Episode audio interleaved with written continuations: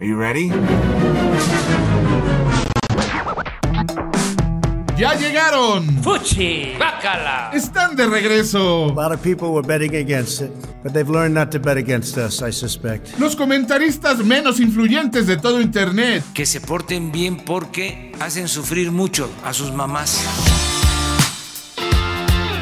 A la una, a las dos, a la tercera temporada. Desde México con amor. Esta semana en Desde México con Amor. Hola Beatriz. Primera dama sale en revista exclusiva de París, gracias a su viaje exclusivo a París. Fue el Estado. Guardia Nacional acepta culpa por la muerte de una mujer. Se mantiene el impuesto a tampones y toallas sanitarias. Porque es un lujo menstruar, según los ancianos que integran la legislatura. Gobierno al carbón. Nada de energías limpias para México. Eso es de neoliberales. Se quedan con Romina Pons, Ricky Moreno, Osvaldo Casares y Ricardo Ribón. Los productos de lujo de Audible. Desde México con amor. Mis queridísimos Audible escuchas, ¿cómo están? Aunque creo que yo les voy a decir Audible Divers, como dice Ricky, por mera fonética. Oigan, pues como ya saben, yo solo estoy aquí por cuota de género, así que ¿de qué creen que me toca hablar hoy? De mujeres. Ey, ey, ey, ey, pero yo también traigo una nota de Betty. Sí, Ricky, sí, o sea, pero porque había tres notas de mujeres y a mí ya me habían dado dos. Así que bueno, ya, me voy a meter al tema del día de hoy. Hoy les voy a platicar de las declaraciones sobre misoginia que hizo la secretaria de gobierno Olga Sánchez Cordero. A Olga la invitaron a participar en el foro del derecho al voto al ejercicio del poder, sí, ya saben, los nombrecitos que les ponen. Y esto lo organizó el Museo de la Mujer y claro, bueno, pues fue digital porque pandemia. Durante esta plática, la titular de Segov dijo que ella ha sufrido de misoginia y violencia de género al interior del gabinete del gobierno actual. Lo cual honestamente sorprende porque pues con un gabinete tan joven y progre, ¿quién lo hubiera pensado? Así que aquí les dejo un pedacito para que vean de qué se trata. Por supuesto que dentro del gabinete, inclusive hoy en día, hay temas de misoginia muy considerables. Desde luego. Y pues vamos, no me sorprende en lo absoluto porque es algo que está en todos lados y a todas las mujeres nos afecta sin importar el puesto que tienes, el tipo de chamba, la edad o incluso nivel socioeconómico. Pero lo que me parece sumamente valioso es que una mujer que está en un puesto tan importante lo diga, lo sostenga y lo haga público. Creo que es el primer paso para cambiar este tipo de conductas. Es visibilizarlo, exponerlo y al menos traerlo a la mesa. Olga Sánchez Cordero fue más específica diciendo que esto pasa constantemente en el gabinete de seguridad. Inclusive en estos gabinetes de seguridad exclusivamente de varones, en donde en ocasiones mi opinión, y digo no por el presidente, al contrario, el presidente siempre me ha dado un lugar, pero entre los miembros, una participación mía podría inclusive no ser tomada en consideración en ese momento, aunque yo tuviera la razón y aunque estuviera aportando algo importante. Digo, si está medio raro que aclare específicamente que López Obrador no se la aplica. Pues es que el patrón es el patrón. Sí, ¿eh? La verdad, de acuerdo. Aquí no importa el género del patrón. A ese siempre nos da miedo andarlo exponiendo públicamente porque, pues, tenemos que comer, ¿no? Pero volviendo al tema, sí, ya me imagino lo difícil que debe ser estar en el puesto de Olga y aguantar puro mansplaining de puros vatos que no tienen ni la mitad de la trayectoria que tiene esta mujer. Oye, oye, a ver, espérate. No todos somos así. Claro, claro, claro. Not all men. Ajá, ¿ya ven? Pero bueno. Lo triste de esta nota es que no acaba aquí, en una declaración válida y seguramente real de una funcionaria pública que está harta de recibir distintos tratos por ser mujer. No, señor. A los pocos días, Olga Sánchez Cordero declaró que pues siempre no, que mejor olvidáramos lo que había dicho y entonces hizo lo que todos los políticos mexicanos suelen hacer, cantinflear. Ah, ¿Puedes definir qué es cantinflear? Pues es cuando hablas y hablas y hablas y no dices nada. Ah, como AMLO. Ándale, sí, pero al menos ella pues habló un poquito más rápido. Dijo que muchos de los miembros del gabinete de seguridad eran súper respetuosos con ella y que el tema no eran esas reuniones, sino la percepción general que se tiene de ser mujer. O algo así. O sea, nada más le dio la vuelta y no dijo mucho, pero como que quiso bajarle dos rayitas a su comentario, pero sin decir nada concreto. Ah, claro, como político. Sí, como político. Pero ahí es donde yo le veo un problema, porque lo político, pues qué. Aquí el tema era una mujer denunciando misoginia y quién sabe quién le reclamó y de qué manera le reclamó que Olga tuvo que revirar y cambiar la intención de su comentario. No hace falta ser un genio para deducir que esa exigencia vino del mismo gabinete de seguridad que la está haciendo menos. Y entonces, pues bueno, en lugar de que el tema fuera tomado en serio y no sé, tal vez les hubieran dado charlas de sensibilización a los miembros de este gabinete, como por ejemplo se hizo con el senador Samuel García, pues bueno, unos machitos silenciaron a esta mujer y la obligaron a echarse para atrás y quién sabe qué otras presiones la hayan metido que nosotros ni nos enteramos. O sea, que en pocas palabras, lo único que hicieron fue darle la razón a Olga y poner en evidencia que la andan mangoneando y diciéndole qué puede decir y qué no. Esto, la misma semana que se anuncia que los feminicidios pasaron de ser 9 al día a 10 al día en este país. Sí, sí, sí, ya sé que una cosa no puede ser comparada con la otra, pero al final violencia es violencia. Y si ni siquiera la secretaria de gobernación puede sentirse segura de decir lo que piensa, pues entonces estamos jodidas. Eh, Romina, ¿puedes repetir toda tu nota? No te puse nada de atención. ¿Ya, ¿Ya terminó de hablar la mujer? Solo porque estoy cruda y no puedo contestar rápido, güey, pero... Desde México, con amor. Cuando alguien habla de energías, cada quien piensa en cosas diferentes. Creo que hoy amanecí con demasiada energía. Puedo aprovechar para hacer ejercicio. ¡Ah, su pinche madre! ¿Dejaron prendidos los aires acondicionados o por qué llegó tan alto el recibo de energía eléctrica, cabrones? Oye, amiga, como que irradias mucha energía. Osvaldo, me pusiste este diálogo porque tengo el pelo largo, ¿verdad? Hoy hablaremos sobre la energía que platica Ricky. Energías que sí podemos medir y tú, maldito hippie, córtate el pelo. Este gobierno insiste en regresarnos a los tiempos de principios del siglo XX y está seguro que el petróleo nos va a sacar de pobres y no solo eso, que no necesitamos otro tipo de energías fuchicaca, eso pa' qué. Tan grande es el empeño de AMLO en apoyar a la Comisión Federal de Electricidad y a Petróleos Mexicanos, o sea, la CFE y Pemex, que se aventó la siguiente frase. Las energías limpias son un sofisma. ¡Sofisma la tuya! Creo que me salió un sofisma en la espalda. No, no, no, a mí no me veas. Yo sí sé que es un sofisma. Estudié sociología. Sofismas son los primeros dos semestres. Tal vez ni lo sepas, pero como tu pelo tapa tus orejas lo entendiste mal, así que yo te lo voy a decir. Se conoce como sofisma al argumento o raciocinio falso formulado con la finalidad de inducir al adversario en error. En cuanto a su etimología, sofisma proviene de la palabra sofista, de origen griego sofía, que significa sabiduría, y sofos, que expresa sabios. Ay, güey. Por ejemplo, decir que todos los hombres son mortales, el gato es mortal, por lo tanto los hombres son gatos. Ah, bueno, pues sí, yo sí conozco unos que... Lo importante es que quiso apantallarnos con un término muy acá. Solamente para decir, sus pinches energías limpias, ¿qué? Lo chingón está en el petróleo y el carbón total. ¿Para que quieren ver el sol? Mejor lo tapamos con una bonita capa de smog. Pero, ¿de dónde vino esa frase y por qué la dijo? Resulta que tanto legisladores republicanos y demócratas en Estados Unidos denunciaron la semana pasada que López Obrador violaría el tratado entre México, Estados Unidos y Canadá por su intención de fortalecer a petróleos mexicanos y la Comisión Federal de Electricidad. O sea, ya habían firmado un trato donde decía que había que meterle candela a las energías limpias y México siguió revolcándose en lodo. A ver, dame un segundo. Me estoy imaginando a AMLO y a su gabinete en bikini, luchando en el lodo. Ay, ¡Qué asco! Ah, un quebrar de bikini. yeah. Ricky, no, no. Bueno, yo también pensé en eso. Qué rico. Y AMLO aprovechó que tenía un micrófono, o sea, una mañana cualquiera, para decir una que otra cosa en contra de esa queja. Señaló que no se debe caer en los engaños del periodo neoliberal en el que se beneficiaron particulares y empresas, no México, y sus habitantes, o sea, las energías renovables son fifis. Dijo que un argumento para proteger a las plantas privadas es que las plantas de la Comisión Federal de Electricidad contaminan mucho, y, y ya ni lo negó.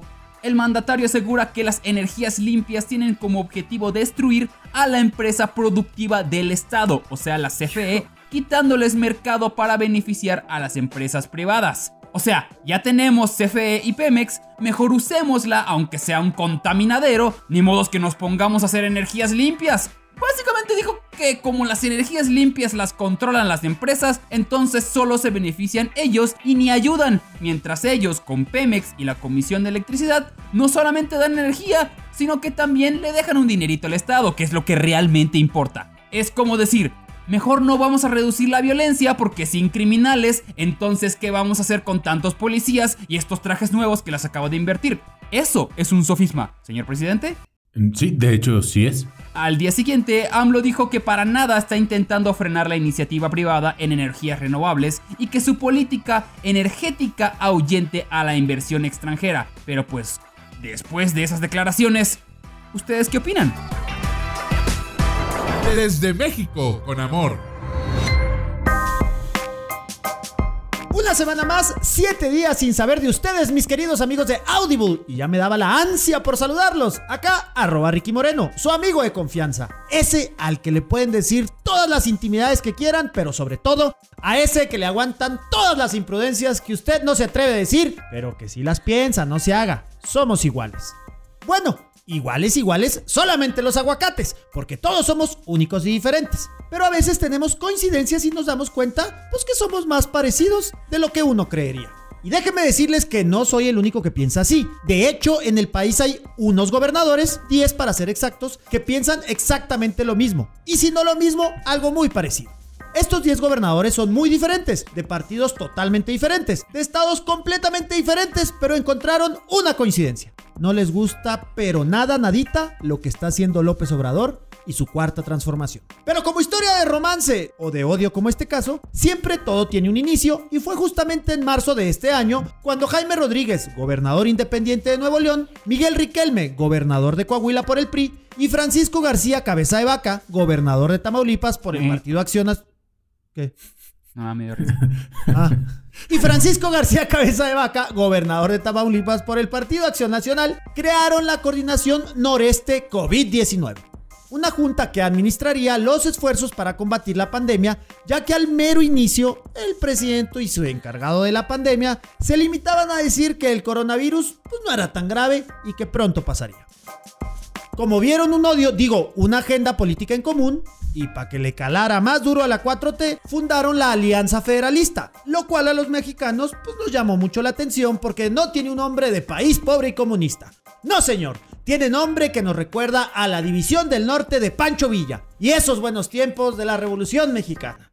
Ah, mi don Porfi, no tenía que irse, me cae. En fin. Ay, Dios mío. Bueno, pues esta nueva alianza federalista, además de hacerle un frente común al coronavirus, aprovecharon y le pidieron al presidente pues que si de una vez se revisaba el pacto fiscal. Es decir, cómo se gasta el dinero que se recauda estatalmente y se envía al centro debido a que consideran que las entidades del norte del país son las que más recursos aportan a la federación y pues no reciben lo necesario para resolver las necesidades de cada entidad. Eso de más dinero para sus estados le gustó a José Rosas de Durango. Viste, no me salió.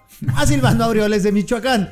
A Enrique Alfaro, mandatario de Jalisco por Movimiento Ciudadano, a José Ignacio Peralta de Colima, a Diego Sinue de Guanajuato y a Javier Corral de Chihuahua. Con estas nuevas incorporaciones, la flamante nueva alianza federalista queda conformada por los siguientes estados. Nuevo León, Coahuila, Ta- ta- Tamaulipas. Durango, Michoacán, Ja- Jalisco. Colima, Guanajuato, Chihuahua. Aguascalientes, en- Yucatán. Bueno, no, No, pues ya esa no. Esta alianza federalista ha estado empujando un cambio del llamado pacto fiscal, pues de acuerdo con ellos se trata de un maltrato para los gobiernos locales que representan. Lo que más les molesta es que el presidente Andrés Manuel solamente está destinando dinero extra a los estados donde están sus megas obras, como el tren Maya y la refinería de Dos Bocas, que principalmente están en el sur, en estados que casi no aportan al pacto federal y reciben más, pero mucho más de lo que aportan. Algunos dicen que esta alianza federalista es el inicio de una posible separación de los Estados Unidos mexicanos. Inclusive lo han identificado como un Mexit. ¿Se acuerdan el del Reino Unido, pero en pobre?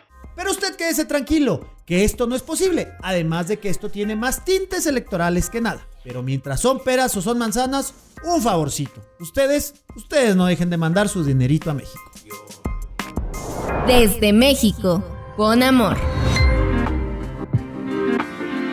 La Guardia Nacional. Ese proyecto de la 4T que les explicamos durante la primera temporada y que muy probablemente ya olvidaron a estas alturas porque nunca me hacen caso. Yo hablo y hablo y parece que estoy aquí pintado, soy nada más su payaso. Ribón, ¿todo bien en casa?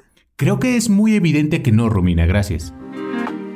Mi nombre es Ricardo Ribón y aunque le prometí a mi esposa que esta temporada haría menos chistes sobre nuestra relación, no puedo evitarlo. Es como un impulso, así como el impulso de ella por ignorarme. ¡Ribón! La Guardia Nacional fue o es un intento de Andrés Manuel López Obrador para limpiar los cuerpos de seguridad del país de personajes indeseables. No tiene caso hacernos tontos. En este país prácticamente cualquier fuerza armada está infiltrada por el crimen organizado. Diferentes policías estatales responden a diferentes cárteles. Incluso al interior de un estado las municipales pueden tener alianzas distintas, y a nivel federal es lo mismo. Para muestra, el juicio en contra de Salvador Cienfuegos, el excomandante de las Fuerzas Armadas Mexicanas que les comentamos la semana pasada y que ustedes tendrían presente si por una vez en su vida hicieran caso a lo que digo en lugar de estar todo el día en el celular. Conozco a tu esposa y te conozco a ti. No vas a convencer a nadie de que tú eres el bueno. Amiga, salte de ahí. Como les decía, la idea original de la Guardia Nacional era tener un cuerpo de seguridad confiable que pudiera hacerse cargo de los cada vez más altos índices de criminalidad que vivimos aquí en México, y que en una de esas hasta son la razón por la cual usted nos escucha desde algún otro país. El problema fue que para reclutar a la Guardia Nacional utilizaron como base a las fuerzas ya existentes, así que finalmente lo que sucedió en términos prácticos fue nada más un cambio de uniforme para ellos y muchos discursos para nosotros. Y todo seguía igual. No me malentiendan, no estoy sugiriendo que todos los miembros de la Guardia Nacional sean corruptos. También hay algunos que simplemente no están capacitados para la responsabilidad que tienen y para las situaciones a las que los mandan. Y el ejemplo lamentable de esta semana es Chihuahua, de por sí bastante lamentable. Chihuahua en los últimos meses se ha visto envuelta en una serie de protestas y reclamos por culpa de ustedes, los vecinos del norte. Resulta que debido a un tratado viejo firmado por viejos muertos, México tiene una deuda en agua con Estados Unidos y tenemos que mandarles una cuota anual. Resulta también que justo en el norte de México, que es de donde la toman, es donde más falta hace, y los locales no están muy contentos con este arreglo. De nuevo, el tratado se firmó desde 1944. De ninguna manera es culpa de la administración actual, pero sí es su problema, y no han sabido manejarlo. Los campesinos de la región están muy en contra de que se tome esa agua de una de sus presas porque justamente ahorita están atravesando un periodo de sequía y, protestan y, se entiende. Pero, pero lo que no se entiende es que el gobierno haya enviado a la Guardia Nacional a controlar estos disturbios. Y lo que todavía es más absurdo es que hace unas semanas esa misma Guardia Nacional haya disparado en contra de civiles y matado a una mujer que protestaba una mujer que deja hijos y que estaba defendiendo algo que necesita su familia para sobrevivir. Para no hacerle el cuento largo, le voy a decir que los resultados de esto es que la Fiscalía General de la República realizó una investigación y arrestó a seis miembros de ese cuerpo policial. Lo que a mí me llama mucho la atención de este caso, aparte de lo jodido que está, es la reacción de las filas de simpatizantes del presidente. En sexenios anteriores, cuando algo así llegaba a ocurrir, las protestas aumentaban y se exigía la renuncia del Ejecutivo. Pongamos el caso Ayotzinapa. Hasta la fecha, se sospecha que el ejército estuvo involucrado, pero no hay pruebas contundentes. Eso no ha impedido que las filas de la izquierda acusen directamente al presidente de ese entonces, Peña Nieto, y pidan la cárcel para él. Aseguraban que fue el Estado. Y aunque lo que sí se ha demostrado es que la policía municipal estuvo involucrada y el presidente municipal fue candidato del en ese entonces partido de López Obrador, al peje nunca le echaron la culpa. Y hoy, que hay testigos, pruebas e investigaciones que demuestran la responsabilidad de esta fuerza creada por la Administración Federal, nadie de la izquierda reclama con la misma vehemencia. Los fans de López Obrador, hay que decirlo, son idénticos a los de Trump. No quieren a México tanto como quieren a su Mesías. Y mientras tanto, las investigaciones están en marcha, pero no sabemos en qué terminarán. Tenemos un récord tan malo de justicia en este país que no luce nada prometedor. Desde México, con amor. A veces el secreto para ser exitoso es manejar un perfil bajo para no ser atacado. Y si sabes manejar bien tus barajas, incluso podrías empezar a mover las fichas del poder. Ese era el caso de uno de los hombres clave en la 4T y del cual pocas veces has escuchado, si no es que ninguna vez. Alfonso Durazo. Durazo es una de las manos derechas del presidente. Era hasta hace poco el secretario de Seguridad y Protección Ciudadana, o sea, el mero mero a la hora de los madrazos. Le tocó el famoso y fallido Culiacanazo. Le ha tocado los dos años con más violencia en el país y muchos otros casos donde definitivamente ha demostrado que el puesto le queda grande. Go big or go home, uno de los lemas de Abraham Lincoln. Abraham Lincoln. ¿Abraham? ¿Abraham? Abraham. No creo que él haya dicho eso. Por eso que cuando estás viendo que la solución del problema de la violencia en el país no tiene final feliz ni manera de hacer que esto baje, es momento de pensar en tu plan B. En este caso, tal vez hasta un D. Y Alfonso ya tiene muy bien identificado cuál va a ser el suyo. Gobernador del estado de Sonora. Es muy gracioso cómo funciona el sistema electoral. Para ser gobernador de un lugar, solo necesitas haber nacido ahí, no importa si no has vivido ahí en años. De hecho, la ley dice que... No ahora, Ribo, no ahora con tus leyes que te inventaste trabajando en el INE, no nos importa. Vamos a ser sinceros. A Durazo no le interesaba ni el puesto de seguridad ni el de gobernador. Él busca simplemente seguir en el juego político sin tener que quemarse. Pero es demasiado tarde, Durazo renunció a su cargo dejando la seguridad peor de como estaba. Falló y falló duro. Los números no mienten, el país está más inseguro que nunca y aunque pongan el pretexto de que así les entregaron el país, dos años es un número bastante decente para poder mostrar algo de avances. En cambio, diario escuchamos cómo se rompe el récord de muertos y no hay estrategia que haga que las cosas mejoren. ¿Estás diciendo que con el PRI o el PAN estábamos mejor? Mm, estoy diciendo que... Porque yo sí. Oh, ok, sí. No diría que mejor, pero al menos antes había una estrategia. Una mala, pero había. Actualmente, entre que quieren ser buena onda con los criminales y que no tienen la menor idea de lo que hacen, la cosa está peor. Durazo fue duramente criticado por el expresidente Fox, quien advirtió al pueblo sonorense de los peligros que existen si Durazo resulta ganador. Y miren quién lo dice. Un viejo senil. Un señor que seguramente acaba de fumar mota. Su ex jefe. Todos están en lo correcto. El viejo senil que seguramente había fumado marihuana resultó que también fue su jefe, ya que Durazo fue secretario particular del expresidente Fox. Fox dijo que era un inepto en su trabajo y que era normal que las ratas empiecen a abandonar el barco cuando ven que se empieza a hundir, refiriéndose al gobierno de la 4T. A lo que Durazo respondió en Twitter que no era ninguna rata porque no se robó ni un solo peso. No solo no entendió lo que dijo Fox, sino que no tiene ningún problema con que le digan estúpido, inútil, tarado, cretino y poco preparado.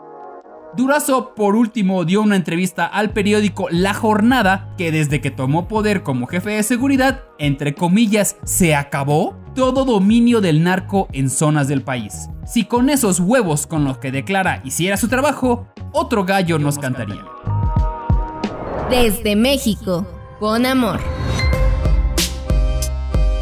Ay, ay, ay. Hay temas, pocos temas, pero sí hay temas que incomodan a los hombres más que el aborto. Y un buen ejemplo es la menstruación. ¿Por qué les genera tanto conflicto? Well, your moms are just upset. They're probably all on their periods or something. Mr. Garrison, Wendy and I think that was a sexist statement. Well, I'm sorry, Wendy, but I just don't trust anything that bleeds for five days and doesn't die. Para empezar, el concepto mismo durante años ha sido incomodísimo. Como puberta es horrible esa primera vez que ves una mancha en tu calzón y luego vienen las reacciones. Desde niñas a las que nunca se les ha hablado del tema y se meten un sustote porque créanme que eso es mucho más común de lo que parece, hasta los papás y mamás ridículos que cuando se enteran hacen de eso un tema importantísimo, le hablan a toda la familia, le cuentan a todo mundo y hasta llevan a la pobre niña a disque celebrar su que es que paso de niña a mujer.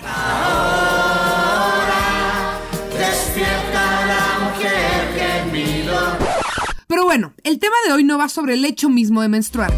Que ojalá algún día sea tema de interés nacional y se nos den días libres, pagados, al mes, cuando nos sintamos mal por estar menstruando. Te la bañas, Romina. ¿Cómo días libres? ¿Y pagados?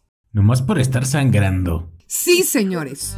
Y eso ya pasa. Pasa en países como Indonesia, Taiwán o Corea del Sur. Pero bueno, a ver, a lo que vamos. Lo que pasó en México es que la semana pasada, la senadora Marta Tagle, junto con el colectivo Menstruación Digna, impulsaron una iniciativa para eliminar el 16% de IVA a los productos de higiene menstrual, como toallas sanitarias, tampones y copas menstruales. ¿Qué por qué? Pues sencillo. El IVA en México está considerado para los artículos de lujo. Y créanme, menstruar no es un lujo. Considerando que, salvo la copa menstrual, todos los demás productos son desechables, estamos hablando de un gasto mensual obligatorio y nada barato, pues en promedio una mujer mexicana va a gastar a lo largo de su vida más de 35 mil pesos en productos que tienen que ver con esos difíciles días del mes. Adivina, adivinador, ¿creen que la Cámara de Diputados lo aprobó? No. No. Correcto. ¿Quién creen que fue el partido encargado de echar la propuesta para atrás? Morena. Morena. Correcto. Y el partido que se dice de izquierda, del lado del pueblo y con las feministas, pues una vez más nos demuestra que no les importamos un carajo. Ustedes, estimados de escuchas, podrán pensar, bueno, Romina, pero ese es un impuesto normal en el mundo, ¿no? Incorrecto.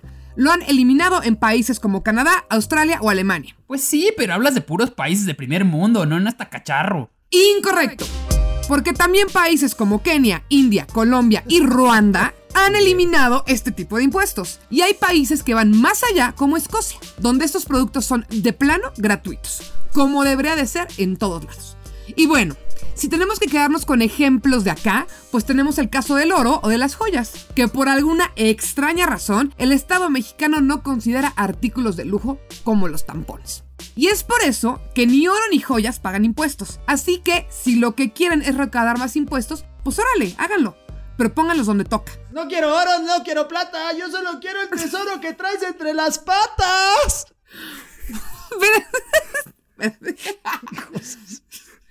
¿Ven a lo que me refiero? ¿Saben lo difícil que es trabajar con estos tres? Pero bueno, ¿saben qué es lo que más coraje me da de este tema? Que ese impuesto recauda anualmente la nada despreciable cantidad de 3.400 millones de pesos que seguramente van a terminar en dos bocas o en el tren Maya. Lo que sí es que falta ver la respuesta en la Cámara de Senadores, pero pues, siendo que todos son de Morena, ya sabemos por dónde irá la cosa. Los odio. Reportaremos mensualmente. Desde México, con amor. La situación laboral en México. Salarios injustos, falta de prestaciones, jefes que son horribles, y eso solo en Máquina 501. En el resto del país está mucho peor. Esta nota trata sobre un esquema de contratación que no tiene tanto tiempo existiendo en el país. Llegó a finales de los años 60 como una modalidad bastante sensata en ese momento, pero como todo lo que viene de los 60, envejeció bastante mal. Estoy hablando del outsourcing, una de las modalidades más ocurridas de contratación para los que tienen que hacer las cosas de manera legal, pero no necesariamente están interesados en sus trabajadores. En papel, el outsourcing es algo bueno. Le garantizas sus derechos a los empleados y el gobierno puede supervisar que se estén garantizando todos esos derechos y prestaciones. La manera en la que funciona es más o menos así. Supongamos que usted tiene un negocio y necesita a alguien que le ayude, pero como no sabe hacer contratos ni dar de alta a la gente en el seguro social, busca a una empresa de outsourcing. Entonces ellos contratan a la persona por usted. Ellos se encargan del papeleo, del Infonavit, de los impuestos, de todo. Usted nada más les deposita una cantidad mensual y ellos se encargan también del salario. Ellos se vuelven los jefes de la persona que en realidad está trabajando para usted. Hasta ahí puede no sonar tan mal. El problema llegó cuando cada vez empresas más grandes se dieron cuenta que bajo este esquema pueden ahorrarse muchísimos problemas. Pueden minimizar sus propios departamentos legales y de contaduría. Pueden ahorrarse demandas laborales si tratan de la chingada a la gente porque al final del día ellos no son los jefes. Y pueden también quedar bien con el gobierno porque todo está técnicamente en orden. Ayudan a subir las cifras de empleo formal en el país y todos ganan, todos excepto los trabajadores. Podría decirles que esto es algo cultural mexicano, pero la verdad es que es algo que aprovechan varios países. Como ejemplo, hace varios años me ocurrió con una empresa gringa que puso oficinas en México para ahorrar dinero. A mí me pagaba un outsourcing. La empresa gastaba centavos por cada dólar y el gobierno estatal presumía de conseguir inversión extranjera. Además, cuando te garantizan los derechos, lo hacen con lo mínimo que por ley te pueden ofrecer.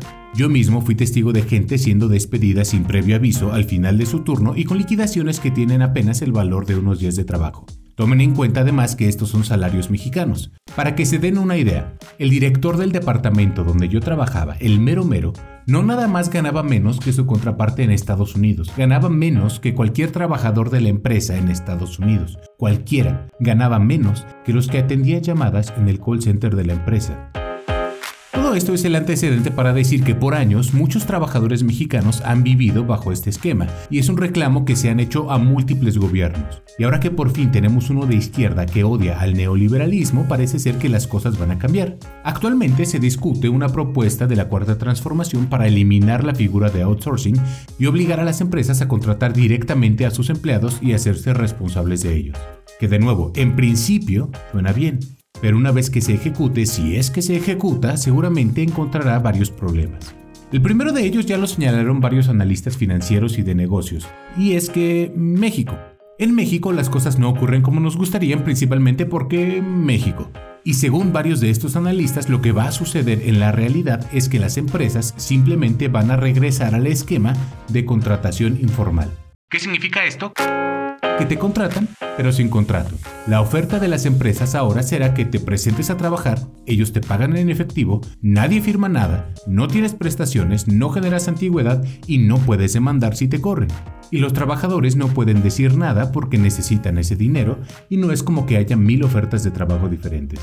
Según varios de estos analistas, lo que en realidad debería hacer el gobierno federal es modificar las leyes que regulan el outsourcing para fortalecer los derechos de los trabajadores y hacer corresponsables a las empresas que los contratan. Crear tabuladores de pago que no se basen en los salarios mínimos. Vaya, según los analistas, lo que la administración federal debe hacer es administrar pero de manera efectiva. Sin embargo, en la época de la cuarta transformación, el criterio general es borrón y cuenta nueva. Quemamos todo y luego vemos cómo lo reconstruimos. Estadísticamente, si usted es un mexicano en Estados Unidos, probablemente está trabajando de manera informal. Y no le resulta extraño nada de esto. Pero va de nuevo, los salarios en México no son suficientes como para darnos el lujo de además perder prestaciones. Dos trabajadores que ganan el salario mínimo, uno en México y uno en Estados Unidos, pueden ganar más o menos 30 mil pesos. La diferencia es que en Estados Unidos los ganan en un mes y en México en un año. Está bien que nuestro gobierno se enfrente a las empresas. Estaría mejor que tomara en cuenta a los trabajadores. Desde México, con amor. Obviamente esta tercera temporada de Desde México con Amor no podemos excluir estas notas que nos dan alegría, que nos reconfortan el corazón y que nos recuerdan que la vida es bella. Bueno, a lo mejor no es para tanto, pero al menos es una noticia boba que si no reconforta, al menos entretiene. Ya les contábamos la semana pasada cómo la Beatriz Gutiérrez Müller de López Obrador tenemos que decir que es de López Obrador porque en México es muy importante decir de quién es esa mujer. Intentó traernos el penacho de Moctezuma de vuelta y cómo fracasó en el intento.